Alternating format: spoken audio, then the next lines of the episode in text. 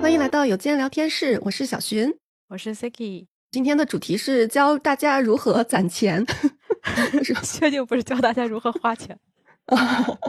哦，因为我们要来读，呃，我们来读了一本书啊，这本书的名字叫《三千日元的使用方法》，三千 yen no tsukaikata，它是有一个同名日剧的啊，不知道大家有没有看过？估计看的人可能不多，好像我感觉在小红书上也没有看到太多，就大家分享的那个内容。是，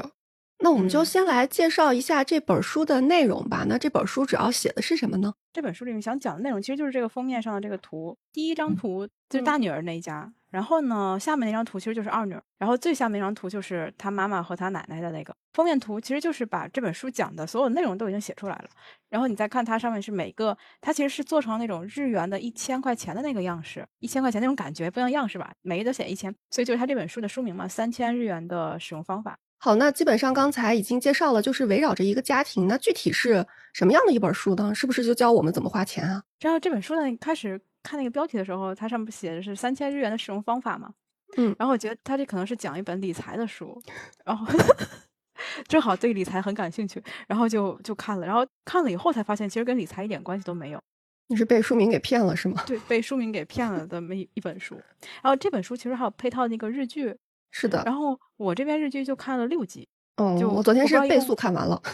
先把那个书的大致的情况给大家介绍一下。这本书它是讲了一个一个家里一个家一个大家一个也不叫大家一个日本最普普通通的一户人家里面的每一个人，他们在这个生活的过程中遇到的一个金钱问题。首先，他一开始的时候是以这家的二女儿，就他们这家的名字叫做御厨，呃，御是御是 这个治愈的愈，哎，不对不对，这不是个那个预制，就是那叫什么？就是 完蛋了，哎，那叫玉什么？玉哎呀手洗吗？啊，对，御手洗可以可以可以，玉手洗玉手洗可以，可以。哦，不不不介绍字儿了吧？就是就是他们家的那个名字厨，嗯，对，主要我觉得这个御姐啊，对对，哦，是啊，是他这个脑子反应。然后呢，他这一家里面，呃，首先是有一个奶奶，是最从上往下走啊，首先是有一个奶奶，然后这个奶奶她有她的儿子，儿子。的这一家，然后儿子他肯定是有一个儿媳妇的，对吧？然后下面是有两个女儿，虽然从奶奶这个角度看，就等于是儿子、儿媳妇，然后和两个孙女，对吧？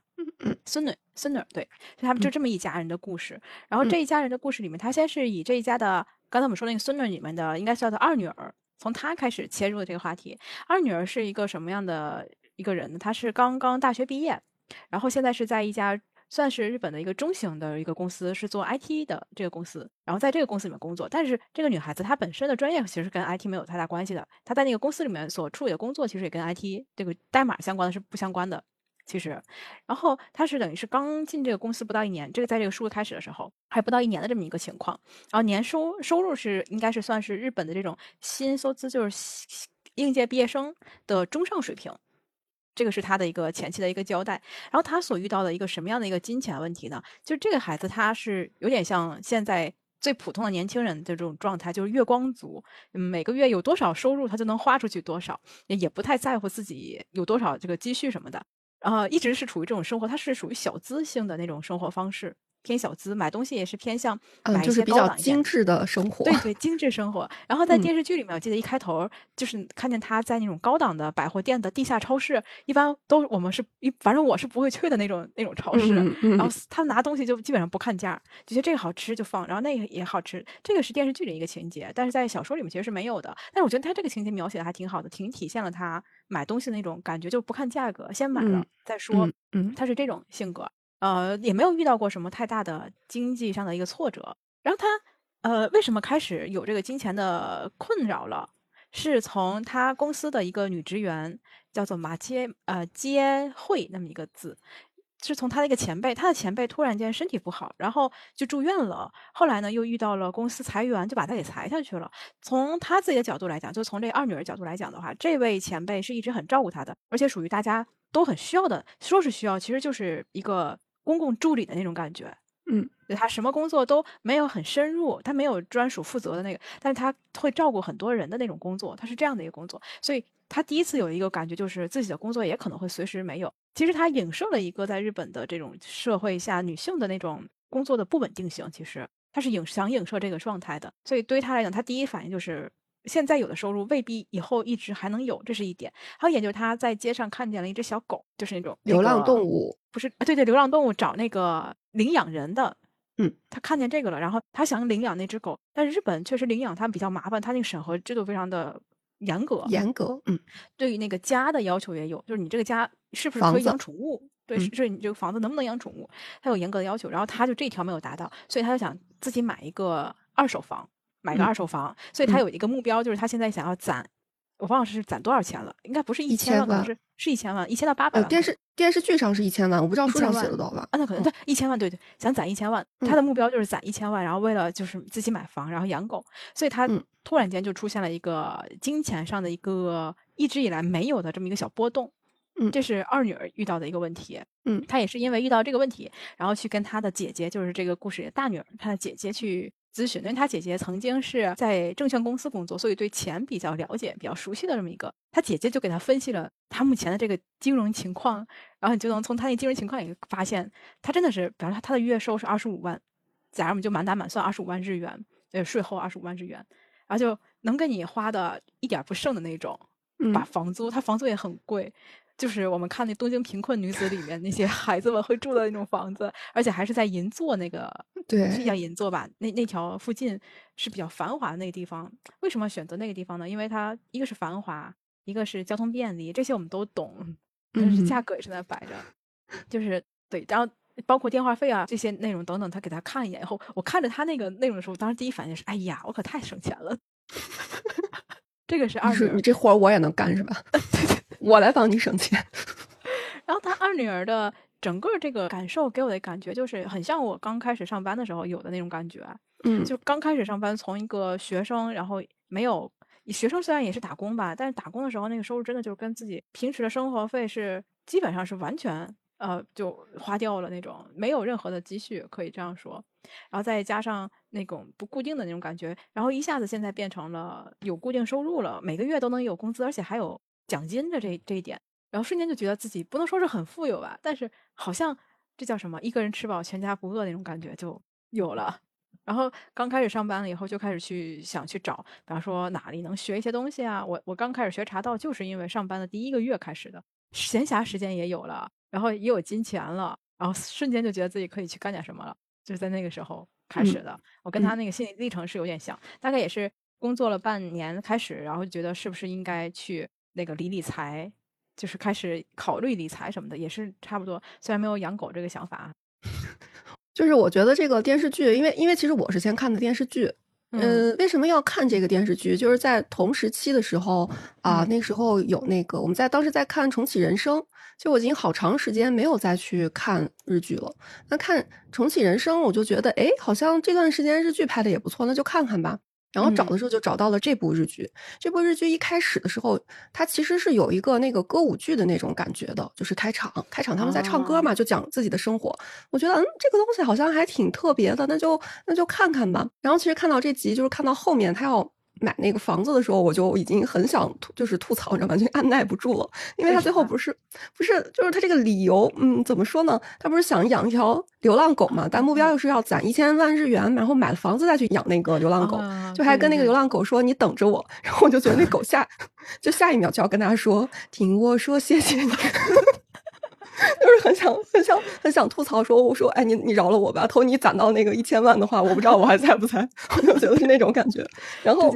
嗯，就忍耐下又就看下去了啊。这是我对就是这个你刚才讲的那一部分，他电视剧里面我觉得最想要吐槽的一个部分。首先就是电视剧里面处理他想攒钱的那个动机。嗯，好，那我们接着往后呢，就后面他有了这个想法之后呢，有了这个想法以后，其实他是开始行动起来了啊，比方说他去上了那种理财课。嗯，上理财课，然后这就是现在是我说会说有一个理财顾问的一个人出现了，他是以一种啊那种讲课的一个形式。我当时看电视剧的时候，我觉得这肯定是编剧自己编出来，书里肯定没有。结果我一看书哈，书里原来也有。哎，那那我想问一个问题，就我想知道，因为理财顾问，我觉得他有点像一个就是来搞笑的人。啊，书里面没有，书里面我想知道书里面是一个正我经的，我也是因为先看了电视剧，然后再带入哦。到书，所以我看书里面讲那个，她叫黑船，那个那个嗯女士，嗯一。个理财的呃一个老师讲了这个老师，我也是因为先把电视剧那个那个印象带入进去了，导致了我看书的过程中全都是那种感觉。但如果我可能没有看电视剧的话，她可能就我她可能在我印象里就是一个穿着正装或者是比较嗯职业装的那种女性，但是在这个电视剧里面看着跟一个女巫一样。所以就是她那个书里面并没有说刻意的会写一些她说一些什么搞笑的话之类的，是吧？呃，没有什么搞笑的话，但是书的很多的内容跟那个电视剧里面是类似，比方说他也会讲到三千日元，呃，他有讲到三千日元，三千日元的那种使用方式啊，包括、嗯呃为什么要起一个叫他那个课程一开始有一个名字，然后那个名字意嗯思就是你每天如果能存下来一百日元的话，你最嗯后一年就能存什么？我忘了那个数，十二好像是什么？哎什么魔法？我我我想知道他这句话在书里边是他说的是吗？是是他啊，不是不是三千日元使用方法，还是那个二女儿说的，她奶奶的奶奶说的，还还是那样，还是一样的处理方式是吧。对但他那个课哦程的名字是有一个数字的，叫什么十二的魔法还是什么的魔法？我哦对对对对对对但那个，是是一致的，是一致的。好的好的好的，我知这一。点是没错。你就想，然后我就好看奇，嗯看这个理财，我我把它叫做理财顾问，当然人家原来不叫这个意思哈。呃，嗯你可以想象成什么？就是你平时走在日本街头上，或者是拿起一本杂志吧，那个杂志里面可能会有一页广告，然后那一页广告里面会有一个一个人啊、拿着一本书或者数着钱跟你说，嗯那个想什么你不理财，财不理你。然后下面有一串广告哈，一个电话号码。哈，然后，然后让你来上课，就跟那个是一样的。我跟你讲，好的好的，知道了。嗯 对，这个是我们插进来的。然后他那嗯个、刚才我们讲的是二女儿，就是二女儿是一个大学生的这么一个状态哈。然后还有一个就嗯是毕业了毕业了大女儿，对对，大毕业的，刚刚毕业大学生。刚刚工嗯作的年轻人，嗯嗯，然后大女儿的话呢，跟她的妹妹是完全不一样的。嗯，大女儿在这个时间线里面，她是一个结婚六年的呃一位家庭主妇，就是一个嗯全职太太。然后她的老公呢是她的高中同学，呃，忘高中还是初中了，反正总嗯总之是中学的时候认识的同学，等于是嗯初恋。然后嗯还有有一个小女儿，那个女儿上幼儿园左右的一个样子。嗯结婚六年吧，孩子也就呃五岁四岁左右，四五岁吧。嗯她的老公呢是一名消防消防队的消防队员，算嗯是公务员，可以这么理解。然后公务员在日本这边的感受就是待遇是属于平就是平均的这种，呃国民平均吧，但是比较稳定，跟我们国内一嗯样，也属于比较稳定的这么一个行业。呃，可以给大家一个参考，就是二女儿她的刚才我们说那个 IT 公司工作的二女儿，她的月薪大概是二十五到三十万左右。嗯，然后她大女儿的老公的月薪大概也是不到三十万。嗯嗯，然后她的老公应该是工作了小十年了，从毕业到现在嗯小十年，然后这个工资跟她二女儿刚刚毕业是差不多一样的，就是这样的嗯一个经济收收入。但是二女儿的话，她是自己一个人，呃一个人吃饱全家不饿。但是大女儿这边就是靠老公一个人收入养活一家，嗯，是这样的一个经济状态。所以大女儿这边的生活状态就是一个日本比较传统的那种，老公在外面工作，然后呃老婆在家里面打打理这个家庭的所有事情，包括财务。哦，大女儿在这个基础上，她也有一个一千万的目标，是为了这个孩子以后上学这个教育基金。所以她要攒一千万，这是在她的那个家庭账本里面的一个标题，就是账本的那个那个标题上面就写的是一千万，大作战是吗？她的一个一个理财的一个目标。所以两个人等于是姐妹，两个人都有一个一千万的一个目标。然后有有有意思的一点就是，她如何这个姐姐，她大概一年可以攒下来呃一百多万。嗯，就是在老公一个人的工资的这种情况下，还要养活三个人的这种情况下，她还能每个每年攒下一百万日元。嗯嗯然后她是怎么做到的呢？就老公的钱发了以后，她是先取出多少钱？我想想啊，好像是取出两万、两万、四万、五万，可能是取出先取出五万日元，然后把这个五万日元分到不同的这个信封里面，然后每个信封里面，首先是取出两万日元作为老公的零花钱，一个月两万日元零花钱，其实我是挺佩服她老公的，就等于是基本上不能在外面买什么东西吃吃，买点零食什么的也就哇，那他他比咱们上本书说的那个人还少一万呢，是不是两万？一个月两万日元的零花，然后呢，呃，每个月的家庭的分开销是四千日元，就这个四千日元是属于去便利店，就是去超市买那个生活用品，就是日常日常开销吧，四千，然后他分到四个信封里，一个信封里面装四张新票。是这样的一个状态，然后他解释了为什么要把它换成新票呢？因为你钱包里有新票的时候，你是舍不得花的，你新票一般都哦会留到最后的。哎，我就想到，哎，有道理，我也是这样的。我一般都会把，但是我跟他的习惯不一样，在于有新票我会拿出来放到我的信封里面，然后放到我的书架上。哎，暴露了，我们家书架上有有。不是我在想的时候，你现在放国内没的呀，我们现在都移动支付啊，这还用钱啊？对 对对，这个就是有那个用钞票和电子支付的一个不同。我跟你说，用电子支付就很难省下钱来。呃也是可以的，一会儿一会儿来可以说一说。我真的嗯我就很想跟大家聊聊，就是拿电子连号的芯片更好对。我但是我是说我这个习惯是为什么？是跟茶道相关，因为就茶道课每次给老师钱的时候，我我要给新的吗？呃，还有就年底年底，比方参加那个茶会，呃，不是茶会，就是老师家开的茶会，嗯，要给新的是吗？茶会，对，还有那个新年的哈斯卡妈这种呃罗比拉基啊这种仪式的时候，都是要给新钞。哎，我以前好像没有刻意给新钞哎，这个 是不是在心里吐槽我了？会老师每次都会跟我们讲，要是你要去外面去参加茶会也好，去给人家现金的时候，要给新钞，就是尤其是新年，这个一定要记住，新年的那个时候哦一定是新钞。所以他就说，平时你从银行里面就是取钱了以后，有新钞或者是谁找你钱有新钞的时候，你就把它拿出来，先攒着，先留着。哦所以我是我也是攒了很多的新钞。我结婚的嗯时候，公司还有我的上司不是也给了我那个贺礼钱，嗯然后嗯我当时就想把里面的新钞拿出来，然后其他的呢，我再给它放到钱包里。结果不愧是日本人，给的都是新钞，一张没花，全都攒起来。这点也是日本人的一个习惯，就是这种礼礼金给人家放到那个礼金袋里的礼金也得是新钞，我觉得国内有一些人也会这样哎，也会这样。我估计也会反这样正反正我爸会这，样。一一个一个就是有银行是可以这样换的，就对你可以是可以换去柜台换，没问题，可以去。但是我们，你知道我们我上班的时间，银行上班，我还没下班呢，银行先下班了。对对对，三点钟就结束了，是比较讨厌的一点。对，这个是 一个题外话啊，题外话。嗯然后就他省钱的小妙招儿就是这样，分到不同的这个信封里面，我嗯这周就花这四千，下周花这四千，嗯，然后里面还是新潮，就是省点花。我想说啊，兄弟姐妹们，我一每一次去超市，起码是两千打底。我自己一个人去超市买我一个人需要的东西啊，嗯啊，起码一次两千块钱，最低了也得是一千二三。然后一个星期我得去两到三次超市，我觉得我一个人比他们一家人三口花都多。不过给大家说一下，为什么他们家花的省，是因为嗯大女儿基本上所有的家里面的吃的东西都是自己做的，所以她买的都是原材料。但嗯她做那个汉堡什么的，这个电视剧可能没有细说，书里面是有细讲的。但她想每她就是即便是如此的抠门儿的这样去花这个处理这个这个家庭的这个这个打理钱财哈，但是他们嗯家这样的情况下，一个星期还是能吃一次，比方说像什么汉堡啊什么之类的，但是都是他自己做，就是做的不比嗯店外、外面的卖的差。因为日本就是这个样子，只要你有时间肯肯去做，你那个味道一定不会不会比店里的差。就是大多数的什么 sauce 啊，这些都是超市里能买得到的，嗯，就店里面反正也没多好吃，嗯 可以这么理解。对，基本上就是这是大女儿的一个省钱妙招。然后刚才我们说到她是给老公两万，对吧？那自己零花怎么办呢？她自己的零花钱是这样的，就如果说这一个月省下来了。那就嗯是省下来就归归自己了，就是自己的零花钱。同时呢，他还会叨的那些积分，比方说在哦这个网上啊，通过某一些那个给你摁那个 a 啊什么之类的那些东西攒下来的积分，嗯这些积分也是可以换成钱用的。嗯，可以换成积分券啊，甚至可以在一些店铺里面用。比方说，现在我我们也会这样做，像就朋友圈点赞是吧？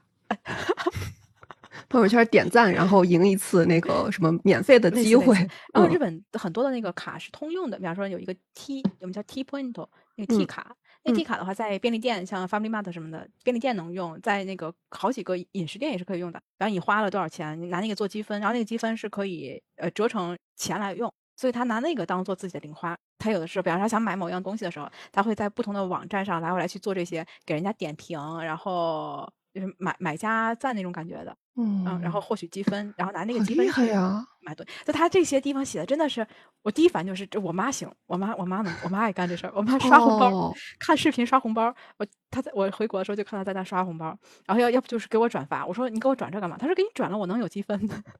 然后每次那红包也不多，哦几毛钱几分钱的。我现在有点明白了，因为我今天我记得我那天查的时候，好像有一个它有一个宣传语是，你看了这本书就能攒下钱来。所以其实你看这本书能够攒下钱了，但是前提是你得有那个时间。我说实在就是的，书里面其实它还是会讲了一些实用的技巧，不像电视剧好像就嗯，这个电视剧我们一会儿再吐槽啊，我 就觉得槽点太多了。对，嗯，这是二女儿她那个生活方式。大女儿，大女儿，啊，大大女儿，大女儿嗯的，她其实对她整体的这种生活方式是很满意的，可以说对，你觉得自己是非常会理财的一个主妇会理财，的，而且她攒了还攒了几百万的，所以当他二女儿，就是他的妹妹来跟他请教说如何攒钱的时候，他对他妹妹工作这么长时间，就几个月是不到一年吧，这居然没攒下多少钱来，就是连一百万都没到，甚至可以说是连可能好像是连三十万都没到，我印嗯象中嗯，三十万日元，咱们说是日元啊，所以他大女儿就是姐姐非常的惊讶，然后妹妹也非常惊讶。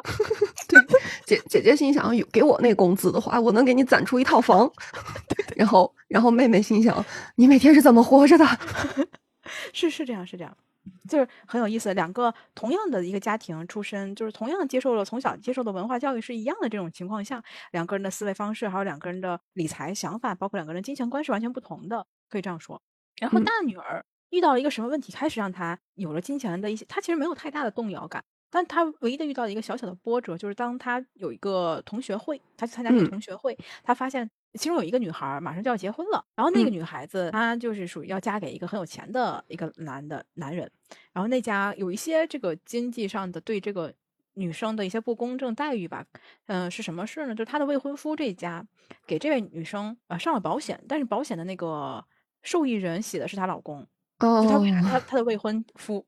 嗯呃但是他未婚夫的保险的受益人呢是未婚夫的父母，哦你，明白？然后嗯她这个女孩子就跟这个姐姐去商量了，因为这个姐姐是以前在金融公司、在证券公司工作嘛。然后嗯她姐姐的意思就是，你不能，我们也不能说她就是要骗保，咱不能往那个坏处方向想，只能说嗯是对自己确实有不利的这个情况。然后当然这些都是一些好事儿啊，就是给她分析什么的。可是，在当大家在一起说话聊天的时候，别的同学在谈及到婚姻的这个时候，就跟大女儿说，就很羡慕你当初能那么爽快的做出结婚的决定。毕竟是刚工作，然后又是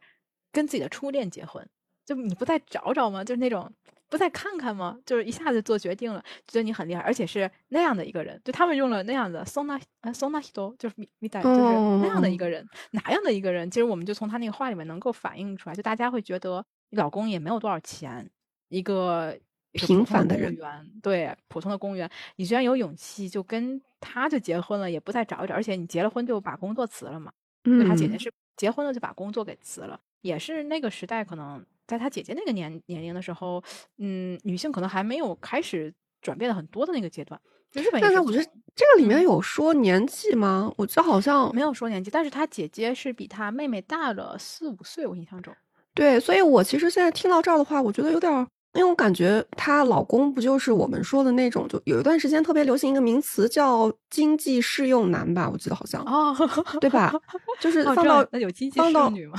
放到日语当中，就是以前他们不是说三高，然后到现在到了一段时间是三什么来，不是三低，是三三什么来着？平还是什么？反正以前不是追求什么高收入、高这个高那个，嗯然后感觉嗯好像日本也有就是平缓的那样的一个趋势嘛。我我感觉好像这段这段话里面就觉得，因为因为按我们旁人来看的话，人家有一份正式还算稳定，也算正式的这样的一个职业，嗯是吧？嗯，而且跟他姐姐其实也算是资质相当，就门当户对啊。嗯，就为什么 朋友会发出这样的感叹？其实我有点儿不明白，就是她也不是一个名门大小姐啊。她其实就是用一个那种，好像她姐姐上的是短大，我印象中。嗯，就是什么什么理由？我想知道什么理由让她的朋友觉得就是这个好像没有细说对，所以我觉得没有细说。嗯，但是嗯给给我刚刚我看那个书的那种感觉的时候，他姐姐的这种朋友圈，就这个嗯短大的朋友圈哦是是是有有一些比较有钱的对对，同学的这样说确实是嗯哦那明白了，同学明白了，就大家是从自自己自己的角度出发去自己看自己角度，来嗯，出发的。嗯懂了懂了。然后嗯这个里面我们要说，就是刚才我们讲到了二女儿是这样的一个大学毕业生的一个状况，但是嗯大女儿其实她是一个什么一个状况呢？她是一个呃，刚才我们说她是短期大学毕业的，嗯，就是上两年大学毕业。然后工作是在证券公司工作，然后她工作了还不是很长，应该不是第一年工作的时候就跟她的老公结婚，然后就辞职了。其实，在日本来讲的话，这种情况不少见。我们之嗯前在看很多书，东京贫困女子》也好啊等等书里面也常常会提到这一点。虽然说日本现在也变化很大了，呃，我们呃上次我们聊时也说到，日本变化最大一点就是不再是结婚以后辞职，而是怀孕以后辞职了，就是日本嗯现在是变成嗯这个样子了。嗯对，而且她姐姐是属于工作结婚以后就辞职，但是她姐姐也明确的在写他姐姐这条线的时候也说到了，他为什么辞职，是因为他的工作压力比较大。所谓的工作压力是他在公司的时候在这个证券公司做的是销售职，就是给嗯客户、给给客户打电话卖那个保险，或者是卖证券，应该是卖证券什么的相关的。嗯，就是你经常会听到的。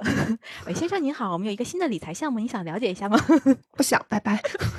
就类似这样的。然后他就是很不擅长这些，也不擅嗯擅长销售，所以他业绩不是很好，业绩又不好，就又要不停的打电话，所以他其实就是想逃避。他如何嗯去解决这自己的这个逃避的话题呢？他就选择了结婚，按这个趋势走的话，好像马上就跟东京贫困女子东京贫困女子一样。对她就是说，但是她好一点就是她的老公还是很好的，没有遇到她老公也很顾家，然后也很照顾她的女儿，就是一家还是很和谐的。嗯呃，在那个书里面其实是没有提到，在那个电视里面好像有提到说那个她老公，嗯、对于她老婆这种抠门式管理、抠门式家庭理财是有一些不满意的，但是在书里面是没有提到的。嗯，嗯，这个是大女儿，嗯对大女儿的。然后我们就聊到了他们家里面最最小的这个小两个小辈的故事哈，然后嗯再往上走就走到了他们两个女儿的妈妈。嗯，这个妈妈妈妈的话呢，在这个书里面已经是五十多岁的一个状态了。然后她妈妈也是一个传统的日本女性，就是相夫教子，跟老公结婚了以后就辞职了。嗯应该也是这种，就一直是做家庭主妇。然后所有的他们家的情况是这样的：老公在外面工作，然后老公回来的时候呢，一定是做好了饭了。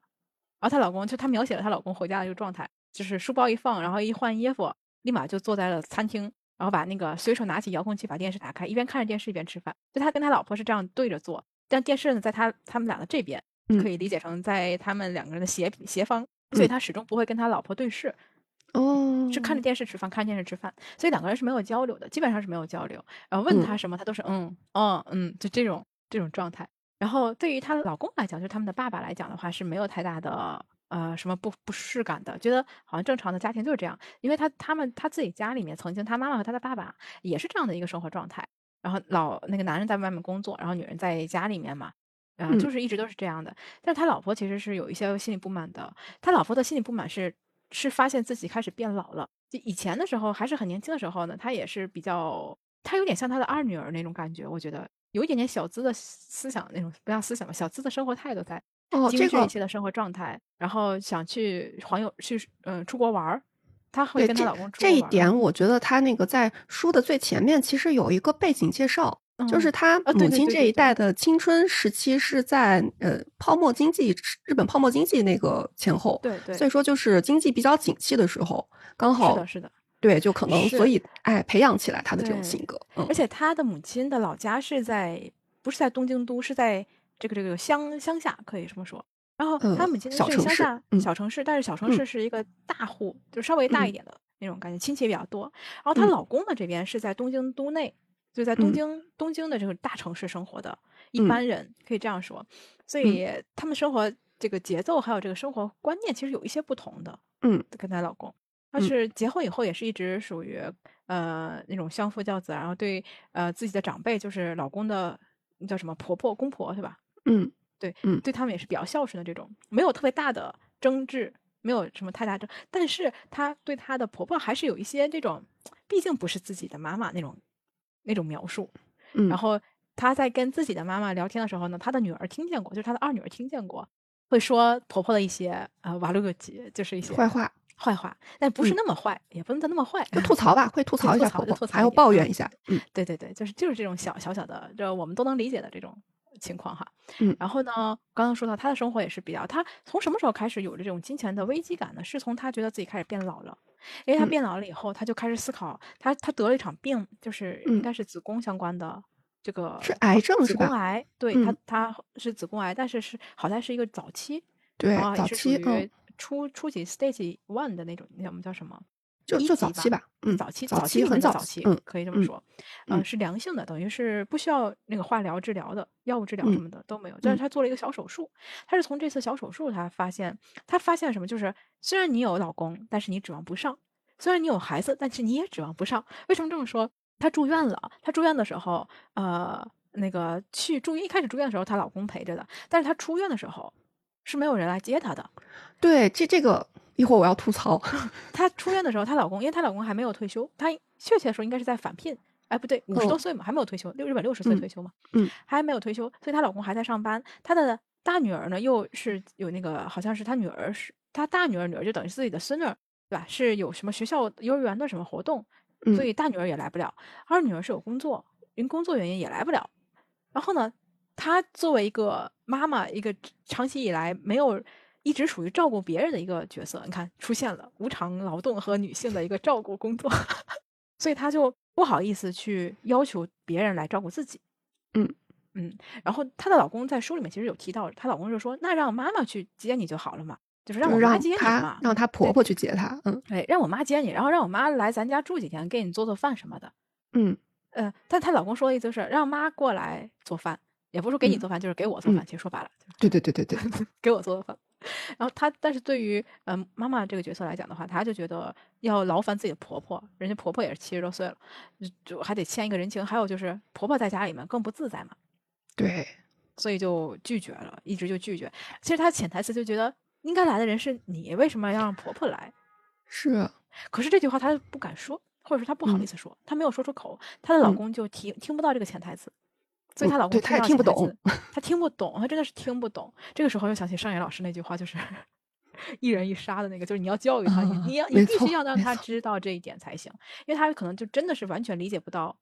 长期以来一直处于家庭里面照顾别人的这个职位的妻子，还需要别人来照顾的这件事情。没错，然后她出院了，她是她的闺蜜来接她的，然后闺蜜嗯接她，哎，没有没有，她出院那天是自己打车来的，打车嗯回的家。嗯我们知道女性她做子宫相关的这种手术以后是不能拎重物的，嗯，来讲不不好拎重物的，也不好长时间站立的，所以嗯她自己打车回家确实是挺那什么的，因为还有自己的行李要提。嗯然后回到家以后，她就发现家里一片狼藉，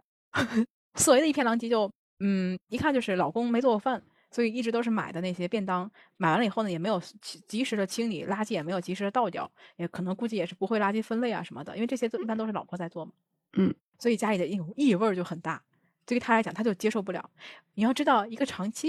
在家里面做这种清扫工作的妻子来看的话，她是没有办法容忍这个家里面有这种味道的。嗯我估计你可能比我要强烈一些，我还更好一些。我们家这个灶台没有人擦的话，就是没有哦，我我肯定不行，我受不了这件事 情，我对我可以受得了乱，但我绝对受不了脏。对，然后她就卷起袖子把这个都弄干净了。这个时候，她老公来了一条短信，就跟她嗯说说今天晚上简单一些就行，外食也可以。对，然后就吓回答了嘉 玲嘉玲前辈在公屏里问的是，她老公心想我做饭你敢吃吗？就她老公的那个思维方式还没有到前辈你想的，我给你做一顿饭你敢吃这个，而是还停留在是你看我对你好吧，我都跟你说了，你今晚上可以不做饭了，咱可以外面对你都可以买。外面买点儿。但是他就没有想过说，我来嗯准备这顿饭，你今天别忙活了，我买回来。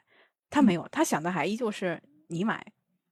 外面吃也行，咱去外面吃也行，但是就是你准备。嗯，然后呢，他老婆的那个心理变化，我很理解的一点就是，嘴上说着很烦，就是抱怨不断，但是手却没有停。他是从冰箱里面找到了没有，就是剩下来的一些菜啊什么的，他还是简单做了一个米搜西鲁啊，然后煎了那个牛肉、那个猪猪肉什么的。就日本嗯做饭其实也很简单，那个你那个猪肉啊两片儿，你煎一煎，然后撒点那个酱油，剪一剪，切一切，剪一剪，堆一点白菜，这就是一个主，这就是一个主食了。这就是一道菜主菜，一道菜，嗯然后再嗯一个豆腐哈，那个核豆核豆腐直接打开核豆腐，然后倒点酱油，上面放点那个卡斯欧布西，这就是一个凉菜。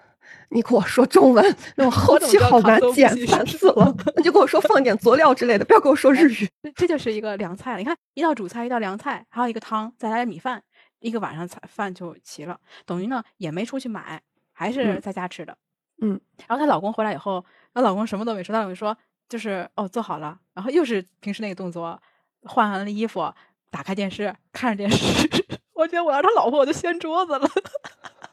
你还吃得下去？给他放点毒药。他妻子就是从这个过程中，然后他就开始自己琢磨：哦，我还要给你做到多久的饭？等你退休了，我还要给你做饭；等我老了不能动了，我还得给你做饭。嗯怎么就你以前工作的时候我给你，你现在你以后退休了还得是我做，这个家的所有事儿都得我弄。然后我老了动不了了，谁照顾我呢？他就开始想这些，然后就开始琢磨那个离婚的事情，就开始就出现那个熟年离婚的这么一个词 啊，就挺有意思。然后正好她的闺蜜也是要离婚了，然后就嗯两个人就谈论起了这个话题。然后从这个话题里面开始，她开始算了一下，因为她一直没有工作，她是一个主妇。我们以前嗯聊过很多跟日本这个主妇相关的这个话题了，大嗯家可能有一点点了解。就日本是这样的，主妇她有一个养老金是跟她老公走的。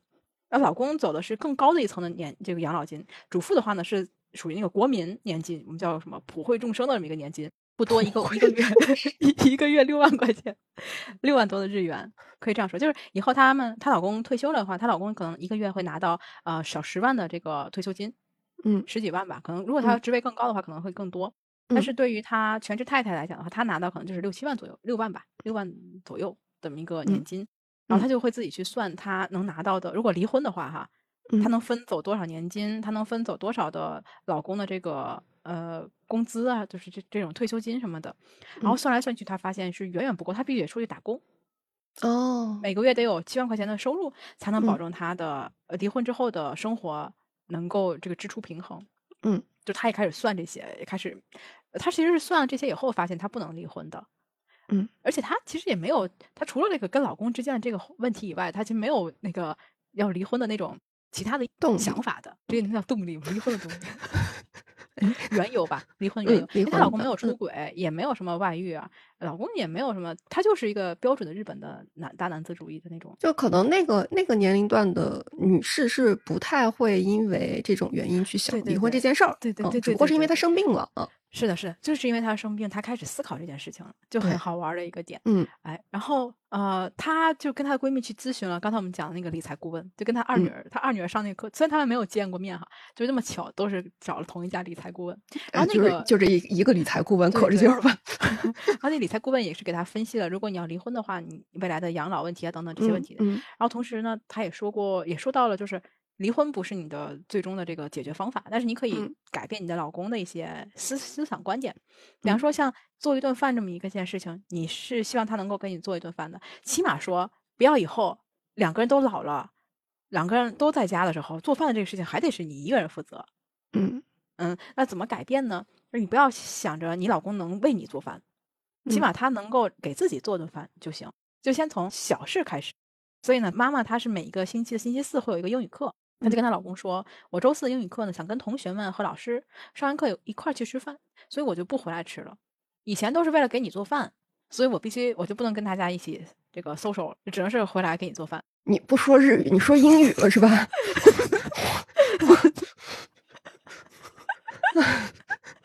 然后这怎么办？我就只能是回来给你做。那以后我想跟大家一块儿珍惜这个时间，就是周四的这顿饭，你能不能自己做？你外面吃也行，你自己买便当也行。她老公很也没多说说哦，行，就就就答应了。她就觉得哎，这么简单就答应了，还有点小窃喜。嗯然后从那以后，她就是老公他会自己准备这一顿饭，就是有这么一点点改变。这个是嗯书上可能和电视剧里面最大的一个不同点。对对对，我很我很想吐槽电视剧里面这一段，就是我现在听到听到你讲到现在的话，就更觉得应该那个书小说会比较好看，所以我要把这个小说看完。对，看小说是要比电视剧更好，电视剧改的稍微有点多。小说感觉还是会有一些比较实际的讨论的，像类似于刚嗯才说的那些事情嘛，就是其实婚姻，我觉得某些程度的话，它就是有这个比较现实的成分在，确实是可以去考虑一下这样的事情。所以我觉得他刚才说的那个建议，就还是能给一部分人有一些提供一些方法。对对对但是电视剧里面就可能是因为按书里面那样拍出来太平了吧，所以嗯他就加了很多有的没的东西，所以这个东西就很就很考验编剧的实力。很显然，反正而且尤其这一部当时同期我们在看《重启人生》，这个一对比就虽然题材不一样太，多了。对这个里面，我觉得它有一个特别让我想吐槽的地方。第一个是妈妈就是出院这件事儿，家里面居然没有人去接应这件事情。我觉得放在中国，反正放在我身上，我是觉得挺不可思议的吧。我觉得你请假也得去呀。然后第二件事我特别不理解的，就在家里面，他们不去接，不去接自己的，就是不去接妈妈，就不会不去接病人，然后再把家里面弄得花里胡哨的，然后 打扮成那种什么夏威夷风，然后还找找人就过来，就找朋友过来表演节目，然后做了一堆吃的。我觉得那个想庆祝，呃，对对对里面是想庆祝妈妈出院对哈。嗯然后好像母亲又进屋的第一件事儿，我我记得好像书里面有那种感觉，就是一会儿收拾还是得我收拾那种，这种感觉。我就是觉得你们难道不知道静养是什么意思吗？病人一般做完手术，难道不应该要静养吗？还要跟你们在那儿唱歌，然后吃那个特别油腻的那些食物吗？就有没有脑子啊？就 就看到那块儿就很崩溃。而且他那个里面就是对，在描写父亲就木讷的那一面的话，也是就是用的太过力了，就是有点我觉得嗯写的太过力了，就好像写的是那种，呃，父亲其实心里面他有自己的想要，就是退休之后和母亲去什么环游世界呀，就是有那种打算，只不过是不善言辞。但其实书里面就很普通的一个那个年纪的日本男人嘛，就是根本压根自己就没有想过要动手，他就是没有想过要动手，所以你要告诉他要去动手，你要去做什么，你要那我告诉他。所以电视剧，哎呀，太值得吐槽了！哎，当成吐槽剧看挺好的，你可以边看边吐槽。嗯，对，好，这是妈妈的情况。妈妈，然后我们就还差一个角色，就是他们家的奶奶。嗯，这奶奶这个角色是也挺有意思的。那，奶奶是更传统的日本人了，呃，就日本女性了。这个年龄，在这个书里面的时候，她奶奶已经是七十三岁左右，七十三岁对，这么一个年纪。然后奶奶的老公是先走了，所以她有一个一千万的一个叫什么彝族年金。嗯，就是留给她一千万吧。就可以这样留给他了一千万，嗯，可以这样理解，一千万，一千万，所以整个一千万就是他们这一家人所有人都会有的一个课题哈。大女儿要一千万买房，大女儿要攒一千万的养那个教育基金。嗯啊，妈妈好像还没有出来这一千万，但是婆婆这个一千万出来了。婆婆是就是。书名儿，书名儿虽然是三千日元的使用方法，然后实际的一个隐藏的一条线是三千万日呃三千万日元大作战。对，就每个人都围绕这么一千万。然后婆婆这个一个就奶奶，我们叫奶奶吧。奶奶的这个这个特别有意思，是在于她呃拿着这个一千万以后，她。并没有很开心，是他考他知道这个一千万对于他来讲的话，肯定是远远不够的。嗯，因为他现在七十三岁，自己还能动。可是再过十年，八十多岁了，再过十年，如果到九十的话，他一定会需要有人照顾了。嗯，然后他也不想麻烦自己的这个儿媳妇儿，也不想麻烦儿子，所以他的想法就是进养老院。但是进养老院的话，就要有这个支出，对吧？那这个钱哪来？他虽然有一千万，可是呢，这一千万是只出不进的一笔钱了。他必须要找到一个方法，能够有一些收入。于是奶奶怎么想的这个收入呢？就是从 A 银行倒到 B 银行，就是在银行之间来回换。这样的话呢，比方赶上 B 银行，它可能会有一个我们叫什么储蓄活动，你存了多少多少钱利息？哎，对，来的话呢，现在这个利息可以给你，比方现在平均的利息呢是百分之零点五，但是你来我们家，我们家这利利息是百分之一。嗯嗯，存这个一般是存死期的那种。嗯，对。然后他奶奶就定期。死期是吗？活期的反义词是死期是吧？存存定期的定期存款，就他奶奶就这么来啊！就在他还在在可能应该不是现在这个年代，就更早的年代，他奶奶就是把这一千万啊从 A 银行倒到 B 银行，B 银行倒到 C 银行，来回来去倒，然后就倒出来了一台按摩椅的钱。嗯。也挺厉害的哈，来回来去倒一台按摩椅有小二十万日元。电视剧上面好像是四十万还是三十万？那那得按按电视剧走，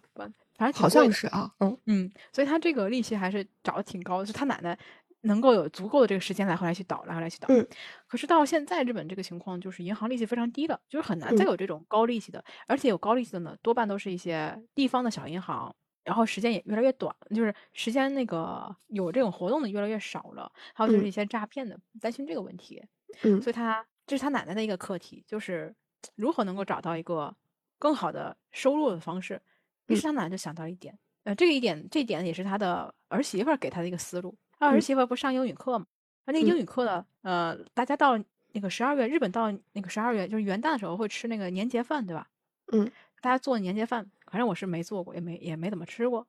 啊，凉了吧唧的，我实在是吃不下去。然后他做那个年节饭呢，他们家人是手手做，就是所有东西都是手做啊。我最多就是去超市买点，人家是从自己做，从开始就做，你拿脚做是吧？真是手，人家自己做。然后他那个英语课的同学们就觉得很好奇，就想学，于是呢，他妈妈就开了一个料理教室，然后请他的婆婆过来给大家讲。然后这个教室呢，他妈妈就作为那个。老师的那种叫什么来着？嗯，教教教授的讲师费用吧。嗯，给他婆婆包了个红包，一次包了多少呢？一次包了啊两千日元。嗯，他奶他那个奶奶其实两千日元也并不多，我说实话啊。虽然材料费什么的都是他那个儿媳妇准备的，那两千日元一下午，你就说在便利店打个工哈，一小时还七百五呢。嗯，对吧？四个小时那就是三三四千，你得得有了吧？可是他也就两千块钱，也算来来说的话，两千日元可真的是不多。但是奶奶她很开心，这是她从结婚以来第一笔自己能赚到的钱，因为她结婚以后就辞职了。她以前是在百货店卖那个手帕的。嗯嗯，是这个是书上有一个情节描述，就是她的老公当年为什么追怎么追求她，就是每天都来买一个手帕，每天都来买一个手帕。好吧，那就这样被追上的。嗯，然后呢，在这个奶奶。拿到这两千块钱以后，她就开始想，我能不能再就业一下？嗯，七十三岁，大家注意，日本的高龄再就业话题，我们曾经也是有聊到过的。我我突然觉得，好像这本书可以跟东京贫困女子对对放在一起做连到一起。所以大家可以去搜一下以前的节目啊，那本书我们做的也哎比较细。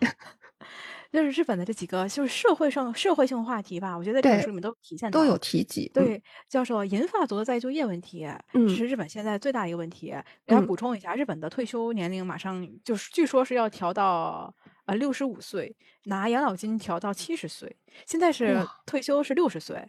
养嗯拿养老金六十五岁，也就是说嗯你六十岁要从公司退了，但是你养老金六十五岁开始才能拿，那中间嗯的五年呢，就是需要你再就业的问题了。嗯不然的话，这五年就等于是没有收入。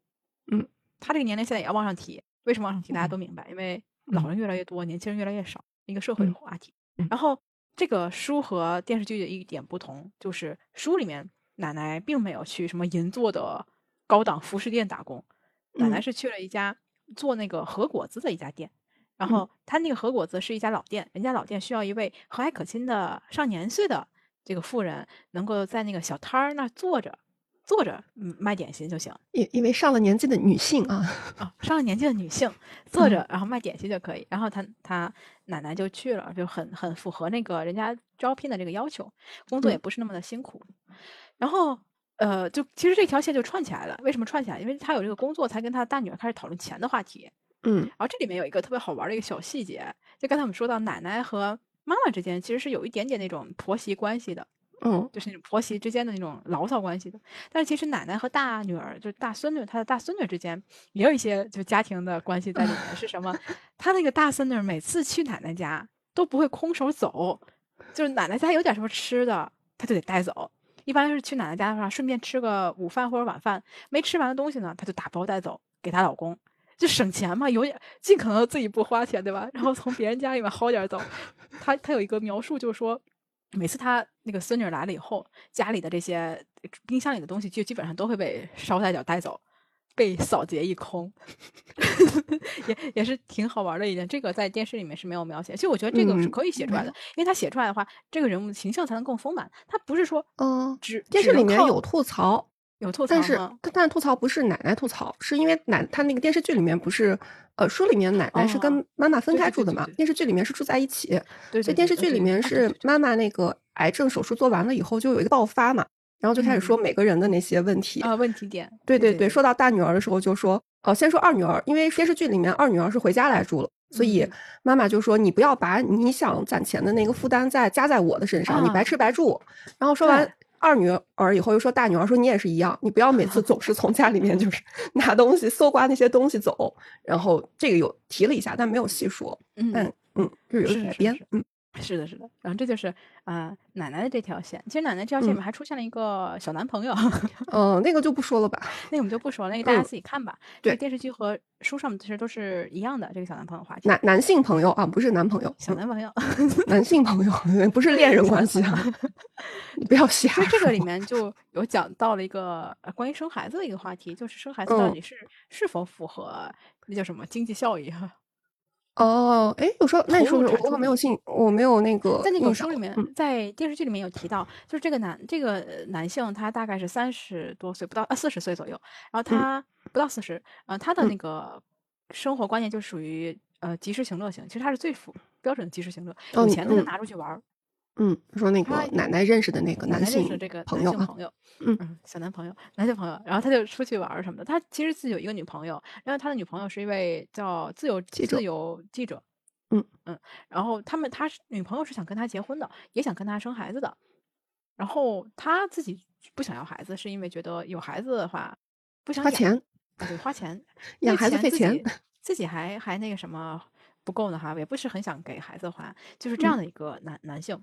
然后在这本书里面，呃，他提到他跟奶奶聊天的时候有提到说自己为什么不想要孩子，就是觉得有孩子你要花钱，这个投入肯定是不符合投入产出比的。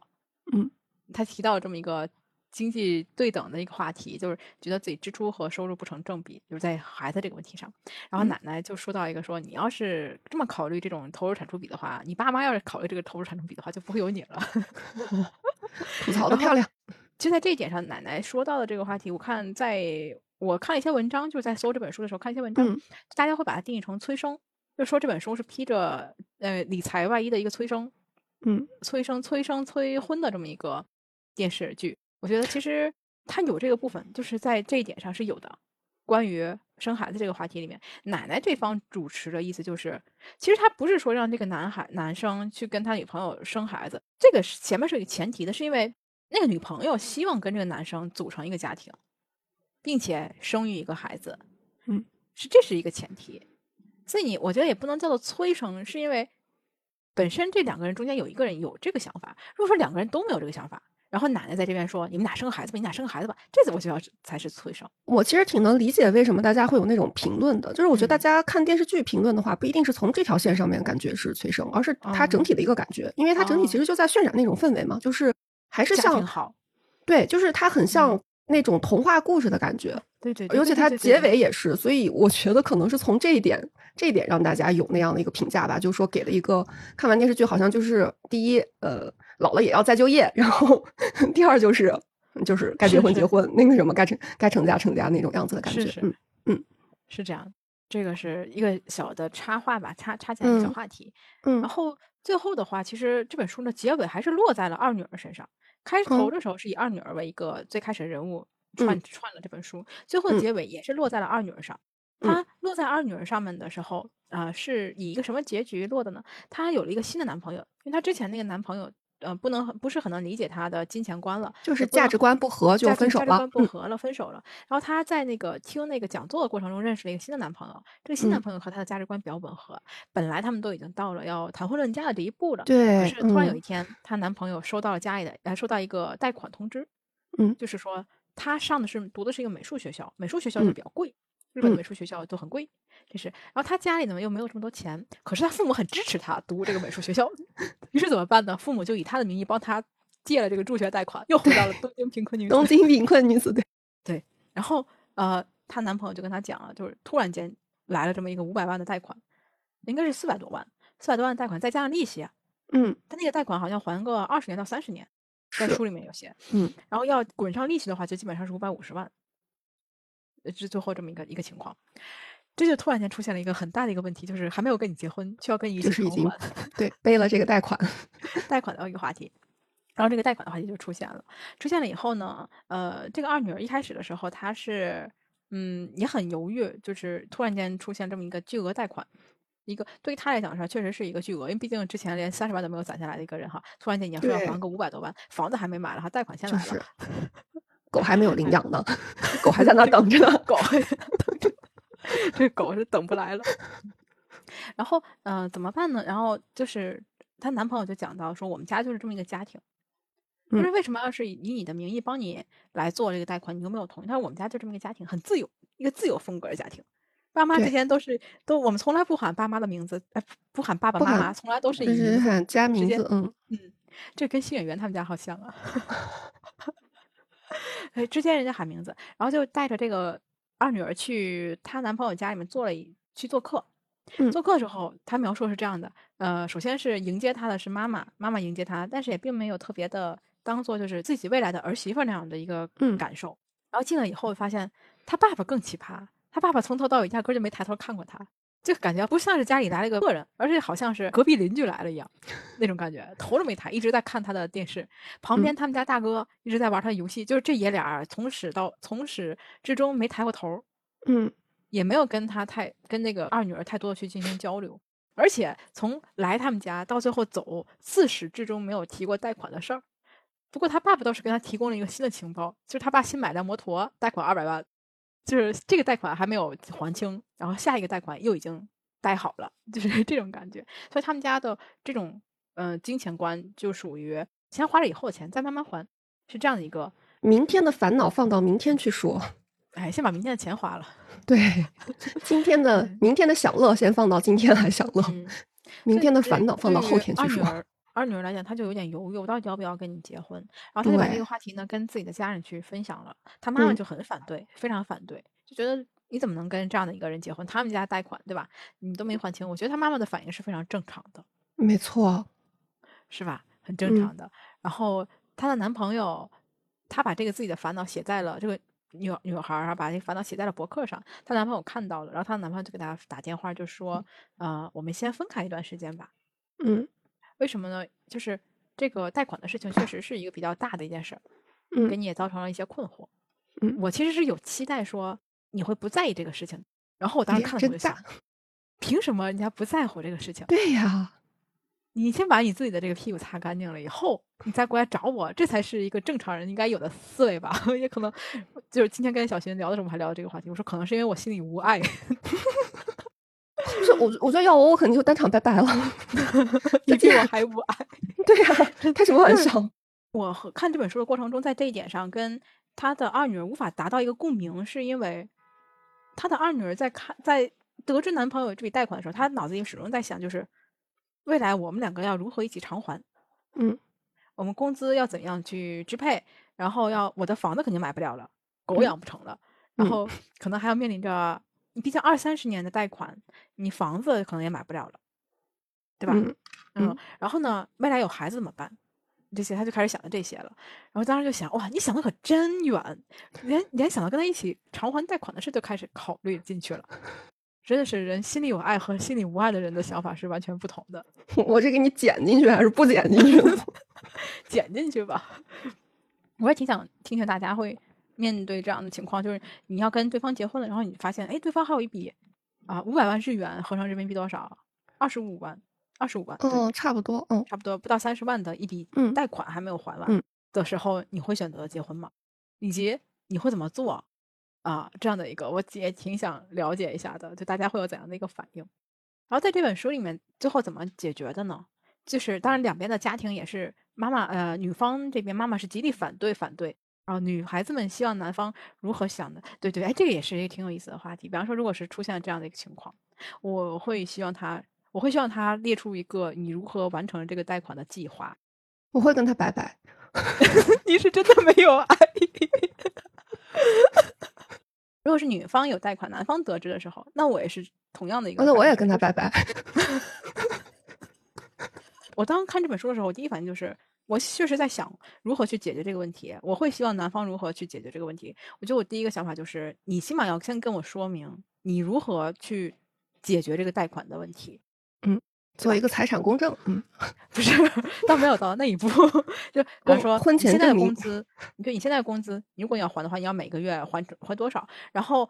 如果是这样的情况下，你后面你打算怎么做？因为他的那个工资还算还比那个应该还是比较低的，他那个嗯设计公司，因为他还嗯是一个新人，然后嗯工资也没有多高。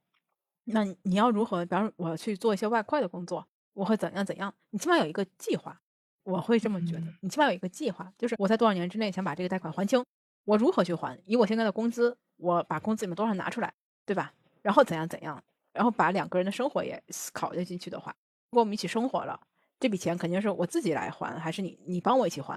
啊，如果你要这么说的话，我也会跟你拜拜。你自己借的钱，为什么我帮你还？不是说句实在的，如果是我自己有一份贷款的话，我也不会说要求我的男朋友或者我的老公来帮我还。你自己的贷款，除非说是我们共同贷款，用于我们共同生活，对吧？对那我们自己所以我说要去做一个婚前公证嘛，就是这个东西要从法律上面把它分开，不然口头保证那管用啊。我跟你结婚之前说我还但我，觉得可以，大家当你发现你的伴侣，你要跟他结婚的那个伴侣，他有一笔贷款还没有偿还清，而且这笔贷款不是他故意呃不还的，像这种助学贷款，是自己在学习过程中去借的这种贷款，你会希望你的伴侣如何解决这件事情，以及你会如何考虑你们未来的婚姻生活？嗯电视剧给我的一种感觉就是。两个人都共同的感觉就是，我们既然要结婚，这笔钱就是我们一起来还了，对对对，就是一个家族的贷款。反正电视剧给我看这种感觉。看那个书的时候给我的感觉也是这样，就是嗯这是我的理解啊。但我不得不说，我看日语书有的时候会，尤其看这种小说，我会分不清到底这句话是谁说的。哦那，这句话到底是男方说的还是女方说的？我我有一段时间看的时候，我又翻回去重看了，因为我不知道那句话到底是奶奶说的还是妈妈说的，是在这本书的最后的一个部分了，最后一嗯部分。嗯，但是这个贷款的话，呃，无论是说两个人一起还，还是他一个人还的话，我觉得对他们未来的婚姻生活都是有影响的。嗯，这个是无可厚非的。首先就是他们两个人的工资都没有那么高，尤其是这个男孩子这边嗯的工资没有很高，所以他必须把他自己工资，比方说他是二十五万的话，他可能拿出来个五万左右是用于还贷款，每个月去拿五万还贷款。这么一个状态，然后再减去自己的平时的花销什么的，可能能剩余的公共的，就是一起拿出来作为两个人共同生活的钱，就一定会少，这个是无可厚非的。嗯，所以如果再往后面走的话，就是女方女孩子这边一定要投入更多一些了，维持两个人共同生活，甚至到以后有孩子的话，对吧？你有共同的生活的话，就是女孩子这边要女方要投入也要更多一些，而且在这个问题里面，男方的家里面也没有任何的表示，我觉得这可能是女方女孩子她最。在意的一个点，也是女孩子的家里人，就她妈妈最在意的一个点，就是你们家给你儿子贷的这个款，哈，然后呢，你们什么都不说，也不讲一讲这个钱，帮儿子还一些什么的都没有，毕竟他爸爸还有二百万的贷款没有还呢。就是，而且我估计可能没有写出来，就是如果我要是女方的母亲的话。呃，我会担心的一个问题是，他家里面这种花钱的方式，以后会不会有其他的这个贷款加在加在他儿子身上，对让他再去帮着去偿还，这个就无底洞了，是吧？这个就比较恐怖了。一个话题，对。然后好在是这个男孩子他的金钱观倒没有那么的呃，就是像家里人那样。但是不过在书里面是有写到一点是什么？他为什么去上这个理财课？他跟这个二女儿上理财课的初衷是不一样的。二女儿上理财课是想理财，因为她想攒。一百一千万买房养狗，嗯，对吧？这是他的二女儿。但是男孩子为什么选课呢？是因为男孩子他什么课都选，他在上各种课，哦，丰富人生，上各种课。所以其实他们两个虽然都选了同一个课，但他们初衷点是不一样的。还有就是各种课都想听一听，都想选一选的这个举动，其实也是有点受到了家里的影响。我感觉就是花钱的这个观念上，嗯，会有一点。一点点吧，我们也不能细讨论。就是如果你看这本书的话，大家看了以后可以自己也跟我们说一说。毕竟我看的比较快。好的，那我们来说一下最后怎么解决的吧。最后我不知道电视剧怎么解决的，书的解决方式让我有一点感动，其实，而且我看了最后一瞬间有点感动。最后解决方式就是，呃，女方的父母还是认认可这个男孩子，嗯嗯，认可这个男孩子。然后，呃，他们女方的家庭给的一个结果就是拿出五十万作为你们未来结婚的那个彩礼钱。嗯，然后就把你这个你的这个利息，就是从日本的这个助学贷款是从跟咱们国内一样，从你毕业开始算利息。嗯，因为越早还的话，利息就越省嘛，越少。所以他们的意思就是，这个五十万你的现在的利息啊，我们就作为你的结婚的彩礼给你们。嗯，等于帮他们还利息，然后剩下的本金五百万，奶奶这边掏，奶奶这边借，奶奶从她的钱里面借给这两口子五百万，然后呢以百分之一的利息收取。百分之一的利息，每个月还四万八千、四万三千左右吧。嗯，然后打了一个字条，是这样的，就意思就是说，与其你还给银行呢，那不如还给自己家人。然后奶奶呢，实现了她之前 想找一个高利息银行的一个目标，就一个完美的一个结局，跟开头呼应上。电视剧应该是集中在最后两集在处理这个问题啊。然后它呃有一点小改动，电视剧我记得是。嗯，首先好像没有那么多钱，好像是不到五百万，四百多万。他可能在说的时候没有算利息，然后也是这个女方的父母，他们做出来的是把这个本金给还了，就是先把那四百多万就直接一下给还了，因为提前还的话，应该就不用再去还那个利息了嘛。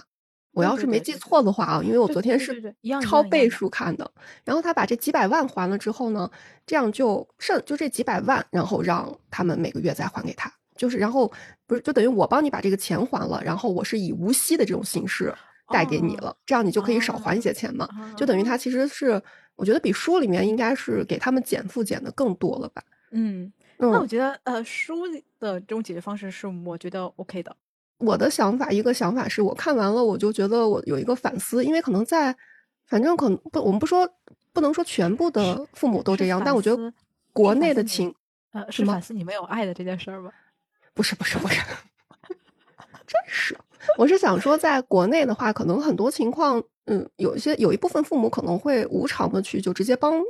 那个子女把这个坑给填了。但是在最起码他那个这本书里面，他提出来的一点是，你以这种形式，虽然其实还是帮了很大的忙，但最起码这个钱你最后是还给父母了。其实这一点，我觉得可能以后也会有这样的转换啊。我觉得这一点还挺好的。我看完了以后就会有一个反思。嗯嗯，我是感觉就是当时。我确实是看进去了，因为我最后看的这段的时候，我正好在飞机上，我是真的看进去，看到了我开始焦虑，就是替二女儿焦虑，就是到底怎么解决，能够感觉到她其实很想跟这个人在一起，是非常想跟这个男朋友在一起的。然后，但是这个贷款的事情真的就是横在这儿，属于是无法解决的一个问题。然后家里没有反对，我当时跟他一样的焦虑的这种感受。然后看到这个解决，他这个解决方案是他爸爸拿出来的。他爸爸说，哦呃，跟奶奶商量过以后，就全家人商量过以后吧，你最后的一个结结果就是，我们帮你还这个五十万的利利息然后本金的这个钱的话呢，奶奶借你们，然后以百分之一的利息你们偿还给奶奶，嗯，然后还十年，应该是十年，按照十年走的，这样的话不耽误你们未来想有孩子，如果有孩子，等于是有孩子的时候正好这个都钱都还完了。对，因为我看到这一点的时候，觉得还嗯啊解决了，呃就是有点不夸张的说，就是很有点热泪盈眶的那种感觉，在飞机上。哦，那还挺夸张的。好，基本上是这样的一个故事，其实就嗯是，嗯、通过我觉得他书里面可能就是反映了，虽然他是几代人吧，就是几代人不同人的一个金钱的价值观以及这种价值观的转变。嗯。所以哦，我在想，可能因为我们其实经历那个疫情嘛，所以这段时间可能好多人对这个话题也比较感兴趣，所以他那本书在日本那边的时候热度比较还算是不错的一本书，以及这个日剧其实它刚刚去播的时候，我看好多人的一个形容都是高开低走嘛，就所以我觉得嗯。可能、可能其实这个话题还是挺能抓人眼球的，就挺吸引人眼球的一个话题，结果演得太烂，我们只能说是两点吧，一点就是说那个。我自己感觉就是这本书是被这个电视剧给耽误了的，因为我嗯在搜呃百度也好啊，我在那个其他那个媒体上去搜这本书的时候，我想搜有没有大家对这本书的一个评价，然后嗯。大家都是对这个日剧的一个评价，然后就说他什么披着鸡汤外衣的什么催生也好啊，还有什么披着理财外衣的一个鸡汤文什么之类的，其实不是的，你去看这本书你就发现它不是的，它真的是被这个日剧耽误了。对，我觉得它里面还是会有一些比较实用的小建议，还是能让人有一些反思的，嗯。对他这本书其实建议还是不多，呃，包括我们刚才提到大女儿的这些生嗯活方式，可能不会不是适合所有的人，但是它会让你在读的过程中有一个反思。那一点嗯就是，哎，我也是不是该思考一下理财的问题了？就无论你是处于在哪一个年龄段，这本书看完以后，会让你开始思考你现在的经济、你现在的金钱观到底合不合适，是否需要嗯更正、更新一嗯下，是否嗯需要去看一些书去了解一下。没错，你是否开始要对你未来的养老问题也好，无论你是年轻的这一代人也好，还是有孩子这一代人也好，是不是开始要去思考这个问题？我觉得这个是这本书给我们的一个感受。然后电视剧的还有一个问题就在于他他想往里融太多的东西了，在这个短短的八集里面，嗯嗯，你不用融太多，你就把这本书讲了就行了。其实，对对，而且他想，我觉得好多那种想法有一点儿，有一点儿，有一点儿太过保守吧。老哎，我这个词，哦我这个词用来算比较的委婉，就是。嗯，观念好像有点不太符合现、现代的一啊些实际情况。想最后一个 happy ending 是吧？他确实最后就弄了一个，而且最后最后有一段就是他们还有唱歌的那个场景，就跟前面有一个呼应，你知道吗？就让 我感觉特别像那种我没看。呃，不像前面那么夸张，前面是完全那种就是迪士尼的那种歌舞剧的感觉，然后后面的话就是他跟他应该已经结婚了，结婚了，然后他们俩牵了条狗，你知道吧？就是两个人牵条狗，那狗谢谢牵条大家。狗说狗说 那已经是我孙子了，那什么，然后就终于等到你。然后就反正反正就唱了首歌就结束了，就我觉得。反反反正电视剧不推荐啊，我我觉得应该是电视剧它收视率也一般吧，所以才八集嘛。通常如果要是能保证一般的水准的话，怎么着也能拍到个十集左右了吧？就八集嗯就结束的，我觉得应该是嗯草草结束了，应该是。那哦但我觉得我看这个电视剧的时候，我就想了一个问题，因为我们昨天不是本来说可以聊一聊那种就是金钱观的改变或怎么样？就你刚才你说你那个呃，就是刚开始跟二女儿的生活状态很像嘛？嗯嗯我觉得我也是，像我刚开始工作的时候，我一个月拿的工资特别的少。淘宝不是每年都会有那种几年的那个花钱的记录让你可以看吗？我就会发现，好像我刚开始工作的时候花的那个钱跟现在花的钱的总数是差不多的。然后什么意思？就是没没 消费但是对，当然就是呃，以前你我觉得有两点啊，嗯，第一点可以说明，因为你现在它支付手段比较多，只义乌在淘宝花这么多钱，我还会在其他，比如说像京东或者像在微信上面还会发一些钱，可能加起来的话会高。但是就是还有一点的话，我就觉得可能现在真的没有就买那么多东西了。我我其实是特别喜欢买那种乱七八糟小玩意儿的东西，包括现在其实也是买。我不会干的一件事儿。呃，对对，是一个不好的这种习惯。那就是能看出来，以前以前就是花钱可能更大手大脚一些，包括什么衣服呀，乱七八糟的。这本书的话，嗯，我觉得它在最前面特别有意思的地方是，呃，它其实通过那个茶壶来告诉大家这三代人的一 个观念，是吧？然后，呃，啊是是姐，哎，姐姐是什么来着？对，姐姐是那种实用型的、实用型的茶壶买的，是呃陶瓷，哎，不是陶瓷的，是什么来着？珐琅的，就珐琅的茶壶，它比较的实用，不会摔坏嘛。因为他自己的嗯引起的一个反思是，他当时看上的是一把玻璃的透明的玻璃的壶，那个壶如果你要嗯是不小心的话就会摔碎。然后姐姐的话嗯就是特别实用的，哦，妈妈的话就是我们刚才说，她妈妈的青春年华是在泡沫期成长起来的，嗯，所以她都是那种比较时尚的那种类型，大牌的那种茶壶。然后奶奶用的也是一个特别有品质，然后特别贵的茶壶，但奶奶的宗旨就是买的少，但买的精。嗯我看他那个，个观念的时候，我就想起来像，像我妈以前就老说我，就我以前可能买那些衣服嘛，就年轻的时候你肯定想就好打扮，就是买的衣服比较多。然后我妈每次每次就在那儿就会说说你那个你买的这个衣服买那么多都破烂儿，你还不如就 花钱买一件贵的，然后你就可劲儿穿。那你年轻的时候肯年轻时候肯定不会那么干嘛，所以年轻的时候花钱这一块花的就比较多。然后到现哎在，尤其是我觉得好像经过疫情吧，疫情穿的最多就是睡衣嘛，那两年 你天天在家上网课，你干嘛就是穿睡衣呗，就解决了。好像逐渐逐渐现在的话，那种消费观也就发生改变了，就不会再有那么多的支出了。我自己就真的看了一下，所以我觉得可能有的时候是在成长的过程中，它就会发生一些改变的。在第二点的话，我就是我是不会理财的那种类型，所以我理财产品就是很少去买。我的唯一的方式就是只能靠攒钱，就是有一个目标，设定一个目标。这就是刚才书里面提到，不是说如果有钞票的话，分成几份儿会比较的好攒吗？嗯，我感觉这个好像要对，要好像要从小培养一下。我我提供一个我的那个我父母培养我的一个理财的方式，我不知道会不会对大家有所启发。就是我小时候的零用钱是一气儿给我的，哦，嗯，对，就是我们那嗯时候零用钱没有多少嘛，比如说你上初中、上高中的时候，因为我爸我妈他们在银行工作，所以他比较容易换零钱。